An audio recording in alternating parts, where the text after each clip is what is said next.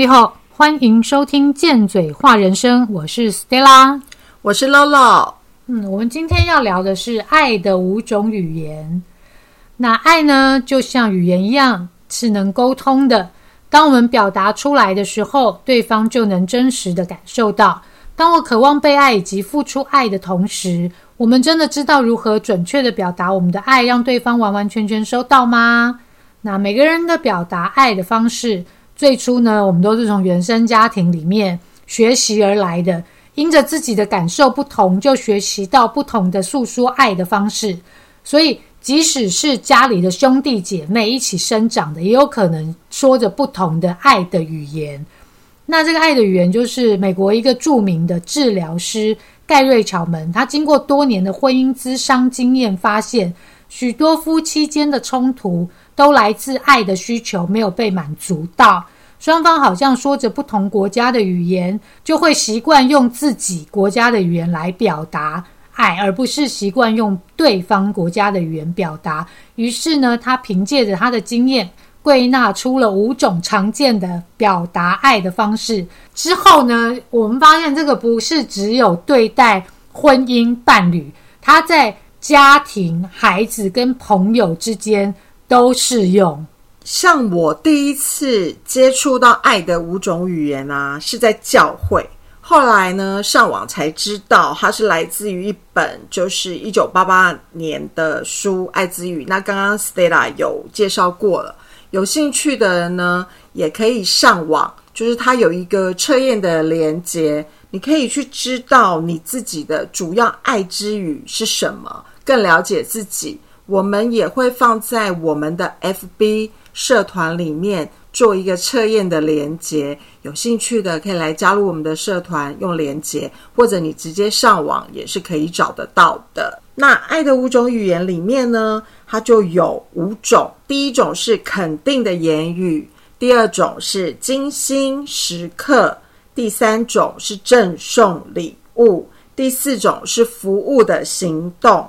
第五个是肢体接触，那我们接下来稍微说明一下，这五种是包含什么呢？第一个是肯定的言语，肯定的言语啊，就是用简单、真诚、仁慈、谦虚的肯定、鼓励言辞，表达赞赏、欣赏对方，包括就是你要称赞啊，或是鼓励呀，就是说啊，你好棒哦，像这样子的状态。就是要常常听到说啊，你好棒这样子。就比如说啊，你今天穿这件裙子看起来很美耶，或者说哇，你穿这个好帅哦。然后不然就是说，你有的时候哦，就会说，比如说人家准时赴约了，然后你就可以跟他讲说，哦，我真的很开心，你每次跟我约都没有迟到，就都很准时。但我觉得这个，但我觉得这个好像有点 cos。而且我觉得我现在也很喜欢在网络上面有一句话，就是“有你真好”。我觉得这个有种被肯定的感觉，尤其是如果被好朋友或者被什么的时候，都会说“哇，有你真好”的那种感觉，我就会感觉到自己是有价值的。对，所以难怪现在这个贴图有很多在赖上面，很多贴图不是都会有那个“有你真好”，对，好像胜过于我说“哦，爱你哦”这样子。对，心理学家詹姆斯。哎，威廉詹姆斯啦，他有说过，人深处的渴望就是被人家赏识跟肯定啊。所以，我们就是对于这样子爱的语言，说这样爱的语言的人啊，我们可以跟他讲说：哦，上班加油，或者是在他心情低落的时候，就是打电话鼓励他这样子。我们也可以做这样的事情。然后就是他不管做什么事情，都说：哦，你好棒棒，你好棒棒，这样。对不起，就是因为我自己不是属于这一种，所以对，所以，但是我也还是有想要被鼓励的时候，我就会跟人家讲说：“我说，哎，我这样做很棒吧？你要说我很棒哦，我就会自己去讨拍，这样 是这样吗？因为肯定言语也不是我的前面，我觉得就是。” 就像 Stella 说的，我们可能都很会自我肯定吧，就不要脸 到极点，所以这个部分已经不是我们的语言这样。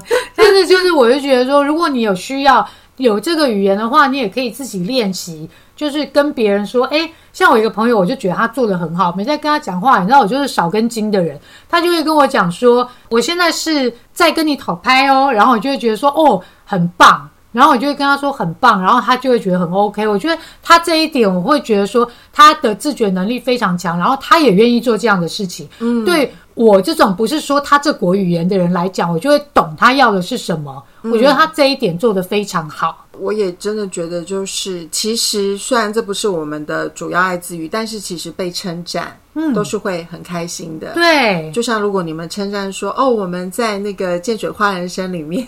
你们听了觉得很开心，那这种我们被称赞的感觉，我们肯定也会觉得很舒服。再来，我觉得也可以包含就是自我肯定，就像我们呃在经历一些事情之后，我们也会常常就是说啊，我们真的很佩服我们自己可以把这件事情完成，就是也学会自我肯定。我觉得它也算是肯定言语的一种。对，好，那接下来第二种精心时刻呢？精心时刻呢，就是特别给对方不分散的注意力，同心在一起，共度一段注意力交集的时刻，全心全意跟对方一起做一些他喜欢的事情。精心时刻这件事情也蛮妙的。我之前有提过，就是我在小孩小学一年级的时候有去咨商过。那时候咨商师就跟我说：“我们家有没有餐桌？我们家没有餐桌，我们家只有电视机前面的茶几。”嗯，他就说：“不要小看餐桌的力量，你必须要创造你跟你女儿的一个共处的时间。比如说，让你们去摩斯汉堡。”那你去摩斯汉堡的时候呢，你就要拿出你的手机，然后看着你女儿的眼睛，然后跟她说：“这个时段是属于你的。这个时候，不管有任何人来电话，或者有任何人找我，我都不会理他们，因为这个时间是专属于你的。”我发现我开始这样做之后。就我们俩之间的互动是变好的，嗯，而且我发现，就是直到现在，我们两个一起去外面吃饭的时候，他毕竟是年轻人，活在三 C 的时代，他一样是不会拿手机出来，就是在那边滑，嗯，觉得那个精心时刻，当我看到这本书，然后看到这个精心时刻的时候，我就会觉得说，哇，原来就是应用了这个道理。那我自己就是精心时刻是我的第二个。爱的语言就是我的次要爱之语，对，精心时刻也是我的次要爱之语。然后我就觉得说，像约会啊、聊天、看电影这种，就属于两个人的，我会觉得很 OK。但是对于在沙发上看电视，或者说什么去参加朋友的派对那种，我就会觉得说，这个有人在的时候，哦，沙发上我会觉得还好，因为我没有对眼。嗯，看电影的话，就是专注于。他跟我看同样一件事情，我们有在同一个情绪里面，可是不是会哦，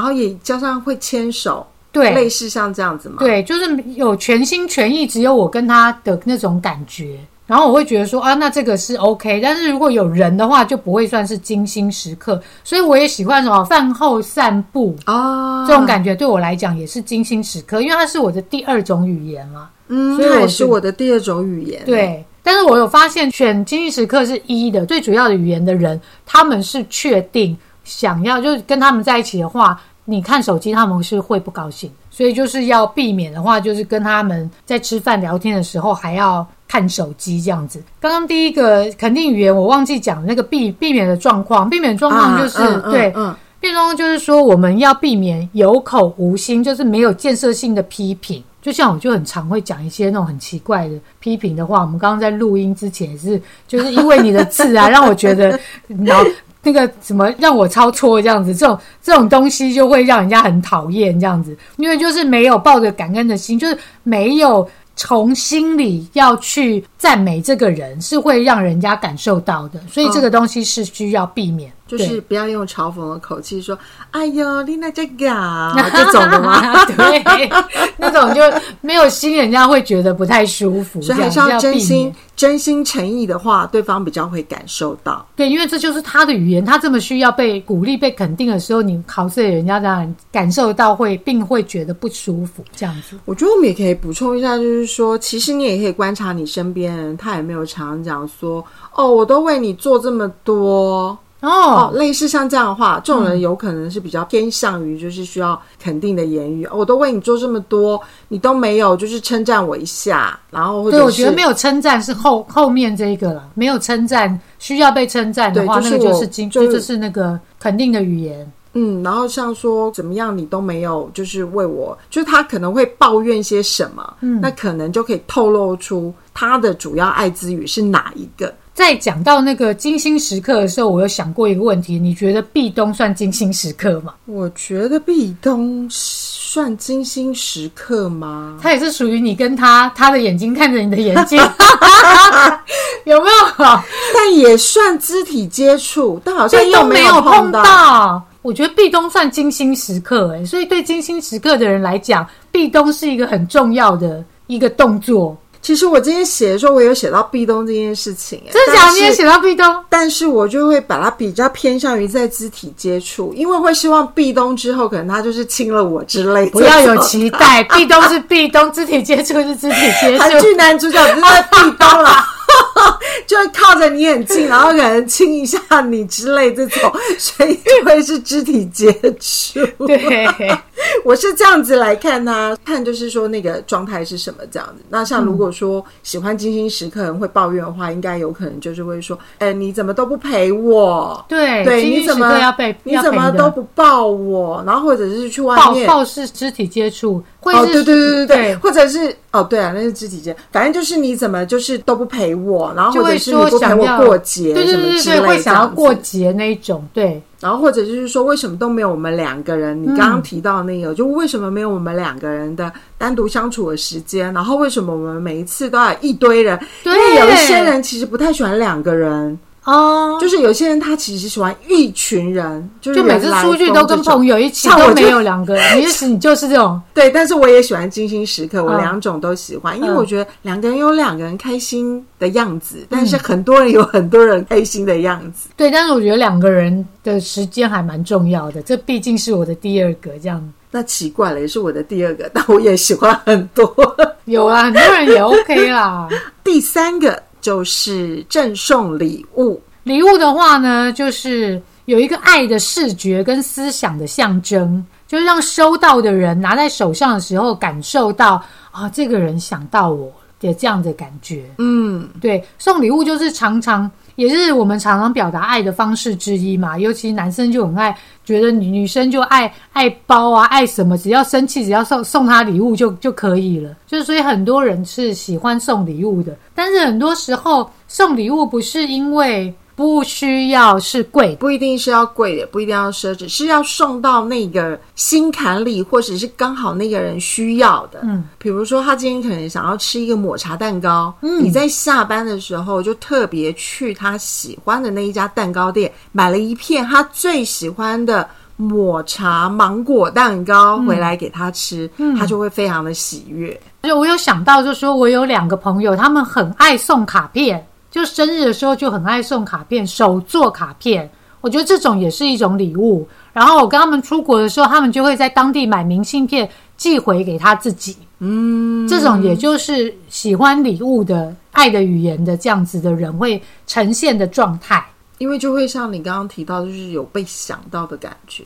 对，就是如果说你今天在国外，你写了一个明信片回去给你的朋友，然后喜欢礼物的这个人会很感动。他会觉得说：“哇，你在国外还想到我。”夫妻间或者是情侣间，比如说先生知道太太很喜欢吃蛋糕嘛，就你刚讲的，对，他就会突然买一个蛋糕回来给他，就会很开心。那除了蛋糕，还是比如说他一直在念了很久，心心念念，我很想要吃西西公主，没有，我想要蛋糕，我想要西西公，就很想要吃猪肝蛋，想要吃什么？然后结果他另外一半竟然记得，就帮他买了。我觉得这种也是会让人家很感动的一件事情。哎，真的是这样子。对，所以不一定是只有生日或是什么，不一定就是要送贵的啊。那如果你讲到这个，我觉得喜欢礼物的人，他会特别喜欢在节日收到礼物哦，就是对他们来说，就是会蛮意义重大的。因为我女儿她的礼物就是排在第一个哦，所以她难怪她就会觉得说，有这个节日大家都在送礼了，你还不送我。就是他喜欢收到那个礼物的感觉，但是其实我会发现这件事情其实造成我很大的困扰，因为有时候我精心为他准备的礼物啊，他会出现一个就是嗯，我又不需要这个，你都没有在观察我平常。哦，他想要被受到重视，视，对，就是他会要送到心坎里。我觉得这件事情就是你必须要真的很认真去观察它，所以我反而有时候会觉得礼物这件事情，像我举一个例子，像我女儿小学六年级毕业的时候，我想说啊，小女生是不是都很喜欢立刻拍？嗯，就跟朋友就是毕业旅行的时候，我直接拍，是不是直接有照片，你就可以贴在你的房间里？嗯，偏偏我的女儿非常不喜欢拍照，她比较了解，她比较中性。他收到那个立可拍的时候，他非常的不高兴，而且我那个立可拍好像还有那种，就是是真的很特别，就好像不知道是不是有什么，我有点忘记，因为太久，后来我就把它转送给别人，因为他不喜欢。他就是有那种迪士尼什么那个立可拍的那个出来，他是会有那个迪士尼旁边的图片在旁边，反正他就是不喜欢就对了。但我可是精心挑选了很久，所以我觉得有时候这也会。造成我一些困扰，那我觉得真的就是变成，就是你要真的多多的去观察他要什么。对，那你送那个礼物送到心坎里的时候，他就真的可以感受到被爱，他就会特别的喜悦。对，然后我刚刚在你讲那些的时候，我就突然想到，你看，我们真的都用我们自己的思维跟想法去套在别人身上，这东西明明就你你喜欢的，然后你就觉得很好，然后你就去送给别人。对。对，所以就是我们在讲这几个语言的时候，讲的就是我们要知道别人的语言，要给他别人的，就要给他他的东西，就好像我们今天说中文，别人说的是英文，你要。给他他要的，我们就是要练习说一点英文。他要给我我要的，我也会希望他练习说一点中文，我们才比较好沟通。就要给别人别人要的就对了。害 我不小心想到你的前男友，哪有？有我有学哦。嗯，好，接下来第四种服务的行动。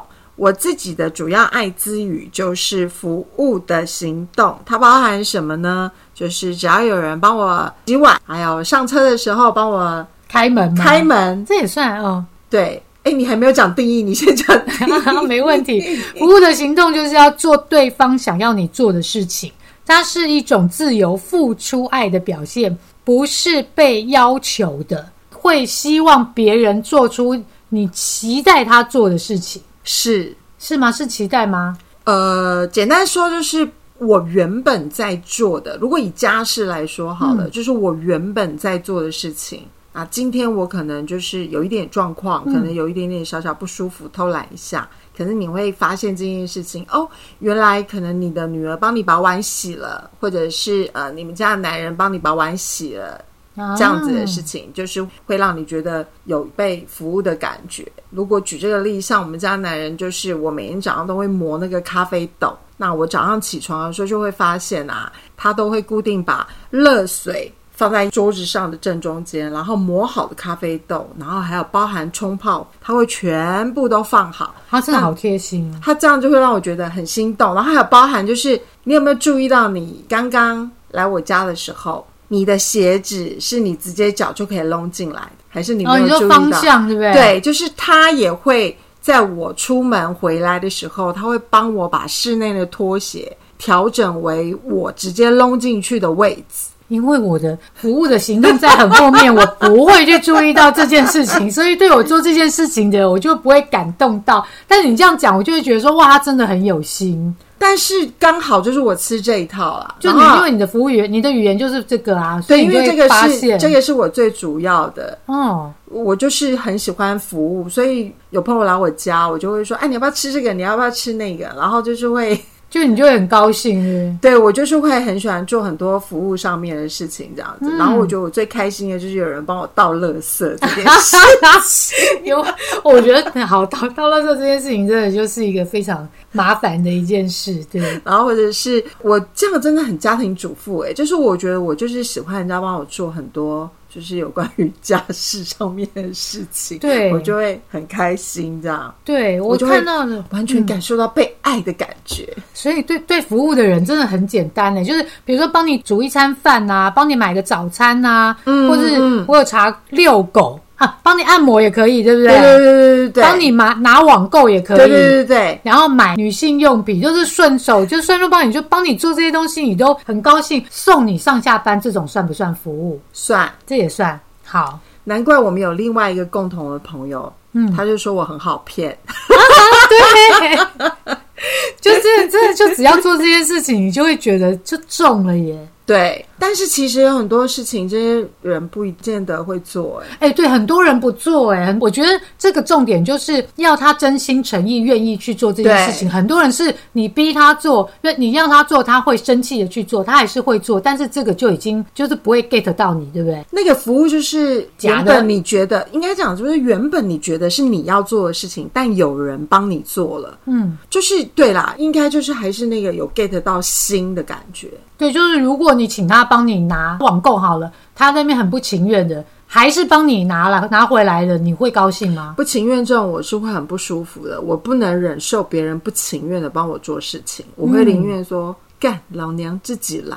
对，然后我有碰过有一种，就是在我们大家朋友出去吃饭啊，然后其中有一个朋友，每次我们去吃饭，他人都好好，他会帮大家服务，就是拿水杯放好餐具，然后倒好水，然后就觉得哇，他人怎么这么 nice？那我在想，他应该就是属于服务的这一种。就像你每次来我们家，然后就是吃完饭之后都会洗碗这件事情，我也是。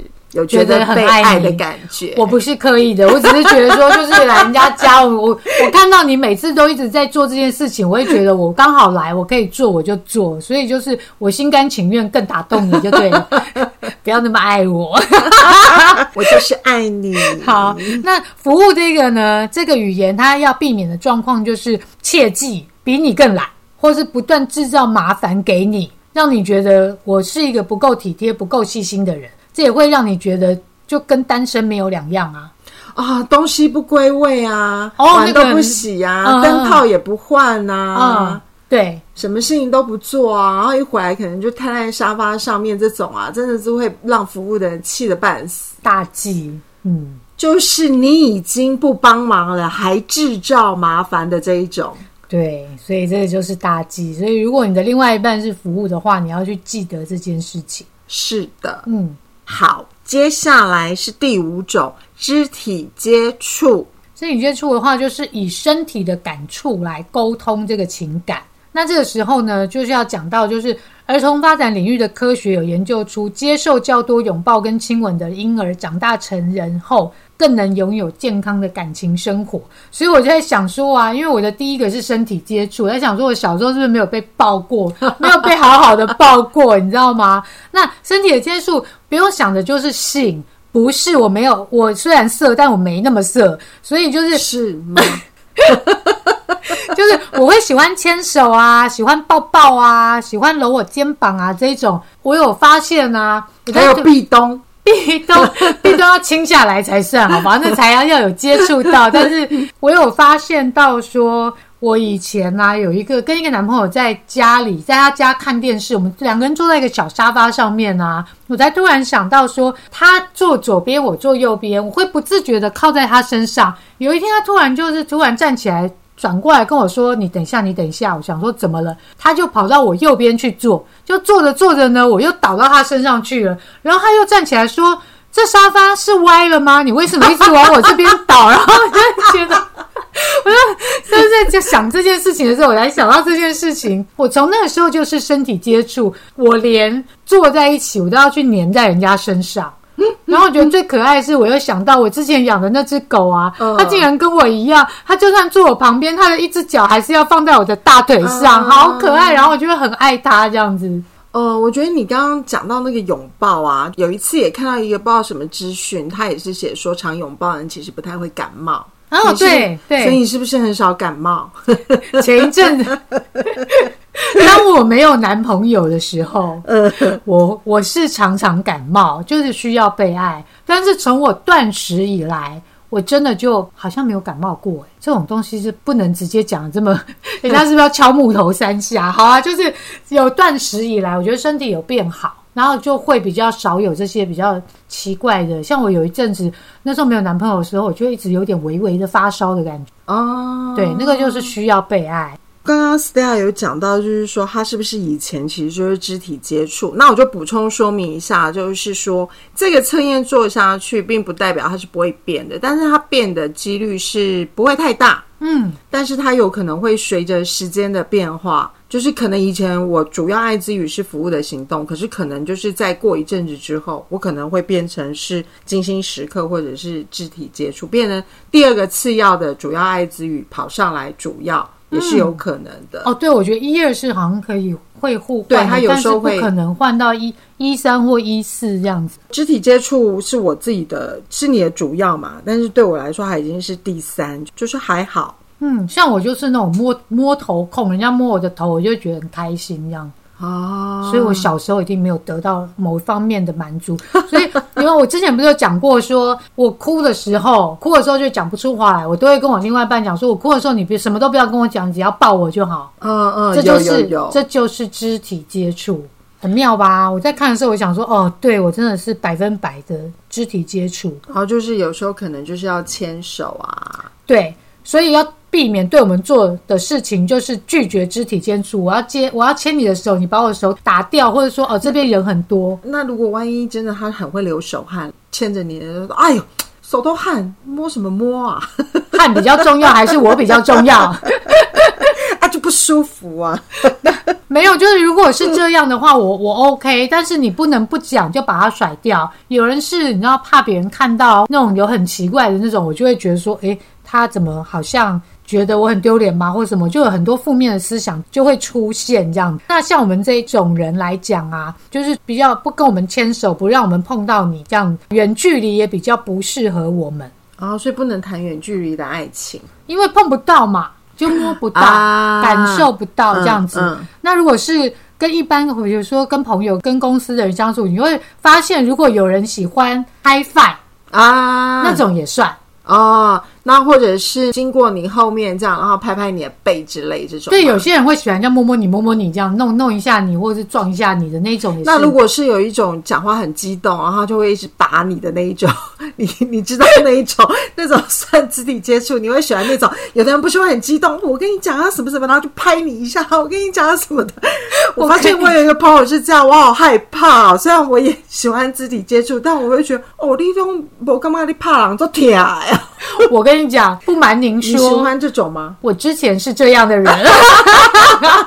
这个要讲到我那个八字，就是我命带七煞，七煞是会打人那一种。我不是那种凶成那样的七煞，所以我有时候笑的时候就啊哈哈啪啪啪，然后就会去摸人家这样子，所以就会加上肢体接触，又是我喜欢的，所以我就会啪啪啪这样打打人家。后来我有发现，我这样子做好像会影响到别人，所以我就会停止这样子的做法。嗯。那我觉得肢体接触的部分呢，我也会突然想到，就是之前在智商的时候啊，他就是养了很多只猫，嗯，也会说到，因为我们有有伴侣嘛，有另外一半，可能有女儿哦，有男朋友可以抱一抱。但是，就是如果没有的，你的爱之语又是肢体接触的话，其实这个时候，就是如果你喜欢宠物，你可以养狗啊，养猫啊，嗯，这种的，就是你抱着猫跟抱着龙猫猫的狗的部分，它其实也可以，就是让你有觉得被爱的感觉。如果这些你都不喜欢，那你也可以有时候就是你自己摸你自己的手，自己抱自己，对自己抱自己，自己就是肯定自己。所以这个爱之语不一定都是要，就是只是。了解对方爱之语，但是这些爱之语也可以透过你了解自己的主要爱之语之后，然后知道你自己怎么爱你自己。嗯，我有发现啊，有两种人比较难发现自己的主要爱之语。嗯，就是爱满箱跟爱空箱的人，爱满箱跟爱空箱，爱很多的人，嗯，就是一直在找爱的人。但是我觉得这两种本质上是差不多的。嗯，爱满箱的人就觉得自己爱很满，然后就觉得自己很愿意付出。嗯，所以五种语言他其实都可以用，因为他就很爱付出，很爱做嘛。嗯，但是以八字来说，命带劫财的人就比较会是这样的人。但是这样的人要思考是说自己是否是用付出来讨好爱。嗯，你真的有这么满箱的爱吗？嗯，对，因为我自己八字有劫财，所以这件事情就曾经有让我思考过这件事情。我曾经跟我自己说啊，没有办法，我爱就是太多了。嗯，对，所以这东西就是必须要去思考的问题。那爱空相的话，就是匮乏感比较重的人，就是一直想要讨爱嘛，想要索索取，所以任何一种语言对我来讲都好。因为就是感觉到这个人对我好，这个人是爱我的，他所以他不太会意识到自己是属于哪一种类型。那我要讲说，如果我们不懂得如何让自己幸福的话，那我们在关系中也比较不容易满足。那你刚刚说这五种都行，那如果是这样子的话，就会变成你刚刚说的，就是最后是比较没有办法满足，是这样吗？就是爱满香跟爱空箱，因为你都可以嘛，你都可以的时候，你不知道你自己要的是什么，那你就会就是变得没有一个主要的主轴，这样。你就会很不容易满足啊，你就会觉得说这个你也不给我，那个你也不给我，你什么都要啊。对，这也会让我想到，就是我我发现你刚刚讲的这个东西，就是那个那这样要辨认自己的现在是什么样的状态，或者知道自己要什么，这件事情真的是还蛮很重要还蛮重要的。后来我也很惊讶，发现我有一个朋友啊，有一个专有名词叫做抒情障碍。这是什么？他没有办法察觉他的任何情绪，哎，他就只是就是用描述事件来讲这件事情。就是有一天，他可能就是和朋友吵架了，然后吵了架之后，他就流了眼泪。那我就问他说：“你是感觉到生气吗？悲伤吗？愤怒吗？嗯，难过吗？”他回答说：“他就摇摇头说，我也不知道，我只是觉得好像有乌云从我的天空就是飘上去，然后下起了一阵雨。然后我就想，嗯，你是念中文系的吗？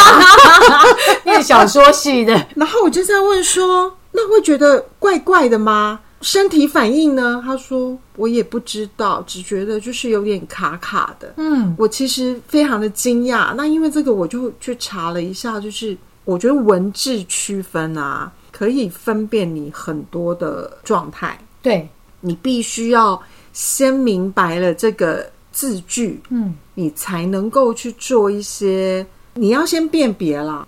我我觉得是蛮惊讶，到到现在，我觉得他还是没有办法，就是很很清楚的描述他自己的情绪。像像我有时候我们可能就是看片子，我们他就是觉得哦，这就很好笑啊，嗯，是哪个地方好笑就好笑，嗯，呃，应该是说平常就要观察自己。我们太长，很多人都把矛头焦点看在别人身上，知道别人怎样怎样，然后那个人又惹你不高兴，那个人又怎样怎样。但是我们很少回来观察自己。我觉得应该要学习回来观察自己。像刚刚我们那个五个语言呐、是我想要再讲几个例子，就是说，曾经啊，有人就为了这个例子做过测验，他太太爱之语是服务，嗯，他就去弄他太太，一样。他就去弄他太太，他就故意在他说每天饭后他太太都会请他帮忙收东西啊、洗碗干嘛，他就故意不要做，然后他就去买礼物送给他太太，啊，结果他太太就一直念一直念，就想说你这个人啊都不帮忙啊，怎样怎样怎样。然后之后几天呢、在他太太一说要帮忙的时候，他马上去做，他太太就会觉得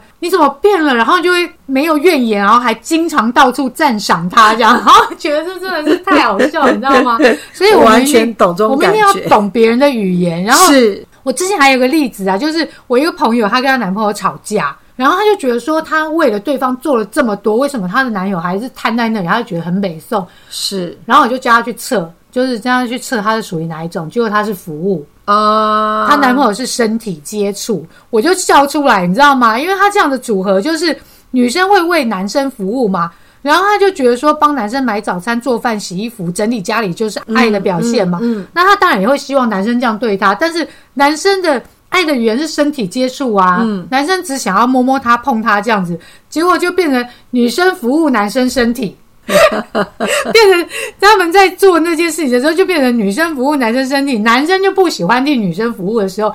那女生就觉得不太对，两个人就会一直吵架，我都快笑死，你知道吗？他女生就觉得说，我一直觉得哪里怪怪的，然后我讲不出来，然后我就想说，就让他帮我做一下，后来他就懂了。那他如果要求他男生会做吗？男生也不爱做，男他说每天男生都瘫在那里嘛，就是男生其实是不爱做家事的人，但是服务真的很讨厌人家是不情愿的。你那朋友是不是也是这样？所以他们俩就一直吵架。后来怎么样我就不知道了啦，只是就是说，哦这有一个例子是这样，哦那我就觉得很妙啊。对，我也补充一下，像我自己是服务嘛，嗯，所以我常常就是会透过就是帮我女儿服务，就是做很多的事情，买了我觉得她会喜欢的衣服，嗯，但她都会觉得或者帮她折衣服什么的啊、对她来说其实都是不重要的。我突然意识到我妈好像也是服务哎、好，我回去观察一下对，那。你要观察她，就是你下次如果你帮她做一些什么事情，对不对？安安电锅啊，或者帮她洗洗碗什么之类的，好，我来再观察一下。就会很开心这样。然后我就想到有一个朋友，我就突然想到，我们就一刚开始我们在做这件事的时候，有一个朋友，她好像跟她的老公，就是那时候闹得不是很愉快。然后那时候我也是把这个链接丢给她，请她去做一下他们的语言，就发现她的是礼物，她老公也是金星时刻，所以她老公就常常喜欢带她出去吃饭。过两人世界，嗯，但是她要的是礼物啊，嗯，然后我就跟她讲说，那你可以直接跟你老公说你要什么。她说有，她讲她跟她老公说，你可以送我花嘛。她老公觉得送花干嘛？浪费。对啊，我带你出去吃好的，至少我们还可以排出，不是？至少我们还可以就感受到那个食物的美味。她的那个花马上就烂掉了，但是她就是想要花。她都已经直接开口啊，那个老公还不送她，这就是需要沟通啊！我觉得刚开始我们会不懂，但是只要我们不断的好好的去沟通，我觉得我相信对方是能感受得到。嗯，这也就是相处之间的技巧，或是我们必须就是感情需要靠经营。如果另外一半他不是会做这件事情，而我们已经开始做了，我们就要开始知道怎么样才能让自己更好。就算对方是不情愿的买过来，但至少他做了，你也要感动，他愿意做了。对，我觉得这是循序渐进的。你要让对方知道，哦，这样子我是会开心的。我觉得这反而是一件对在相处上面是好的事情。那我觉得辨认自己的情绪这件事情真的很重要。我觉得真的要了解自己的情绪，就是你到底是悲伤、愤怒、难过。然后观察别人在用对你做的一些事情的行为上面，哪里会让你觉得愉悦，哪里会让你觉得不愉悦？因为如果我们用简单来区分，就只有开心不开心。那我觉得你也可以观察你的身体。当你身体如果是开心的，你的身体一定是放松的。对，如果你是不开心，你一定会发现，就是说你的身体是会有点紧绷的，甚至有牙齿牙关咬很紧。对，然后有时候其实是会胸闷闷的。嗯，因为我发现啊，情绪啊是引发就是人行动的一个非常重要的因素。嗯，就是如果也是改变行为的一个关键。如果你没有去改变那个感受的情绪的话，就是不是压抑忍耐哦。嗯，就是你一定要先觉察，然后去辨识它之后，再去改变。当你去辨识它的时候，你要去改变这些行为，它就会变得容易很多。嗯。现在我们也都还一直在持续的练习中。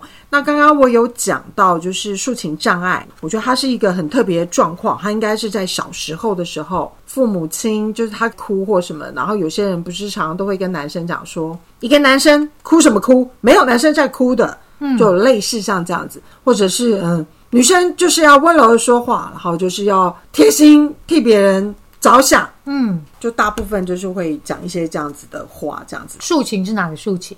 描述的述，嗯，情爱情的情。OK，述描述情感的障碍。哦，对，描描述。我以为是弹钢琴抒情那种大大提琴那种抒情。好，描描述感情障碍，主要就是他不是刻意隐藏情绪，而是难以感受情绪。这种情绪有个叫抒情障碍，他不知道自己的感受是什么，也不会用言辞表达。嗯，就是通常这样的人的特质，你会感觉啊，好像很平稳。嗯，就是他就很平述，他不太会像我们这样 哈哈哈哈，然后或者是就是可能看一个什么电影，然后觉得很悲伤，说哦我哭的半死，就是他就只会嗯就这样，嗯嗯好看。好，嗯，不好看。所以如果有这样子状态的人，自己要去观察自己，就是他不是故意要这么平淡，maybe 就是他可能小时候有有被一些压抑或者忍耐，然后所以他变成就是他已经没有习惯性压抑自己，而且他已经完全无法辨识出来，他也不是故意，他完全也没有办法用言辞来说。就像我刚刚举例那个，或者他会用说什么，就好像这个池塘里突然丢进一颗石头，嗯，波动了涟漪，嗯，那说真的，我怎么会知道你这样的涟漪，它到底是悲伤、愤怒、嗯，难过，嗯，就是因为对的哪一种，我才能够知道，就是说我应该要怎么样，嗯，可以支持你，嗯。那如果连你自己都没有办法辨识的话，真的会很难。就是旁边的人会很难给予支持。就像这五种语言，如果你要运用这些工具，你都不知道这些的话，那怎么运用？嗯，我根本不知道。然后我甚至不知道，就是我到底是服务还是礼物。那别人做什么，是不是对我来说都好？就像你刚刚讲的那个，爱满香跟爱空箱，，对，那是不是就会变成就是都都好，但好像又都不好，嗯，好像要你帮我洗个碗，然后又觉得好像也不需要，那这样对，懂，对方就没有办法感受到那一种，对方也会跟你在一起，也没有办法感受到被爱的感觉。嗯，我们说的都是我们的经验跟观点，你也可以有你自己的。欢迎你留言跟我们说，反正我们也不一定会回，你别憋出病来。但如果是来变的，我们可就不一定想知道哦。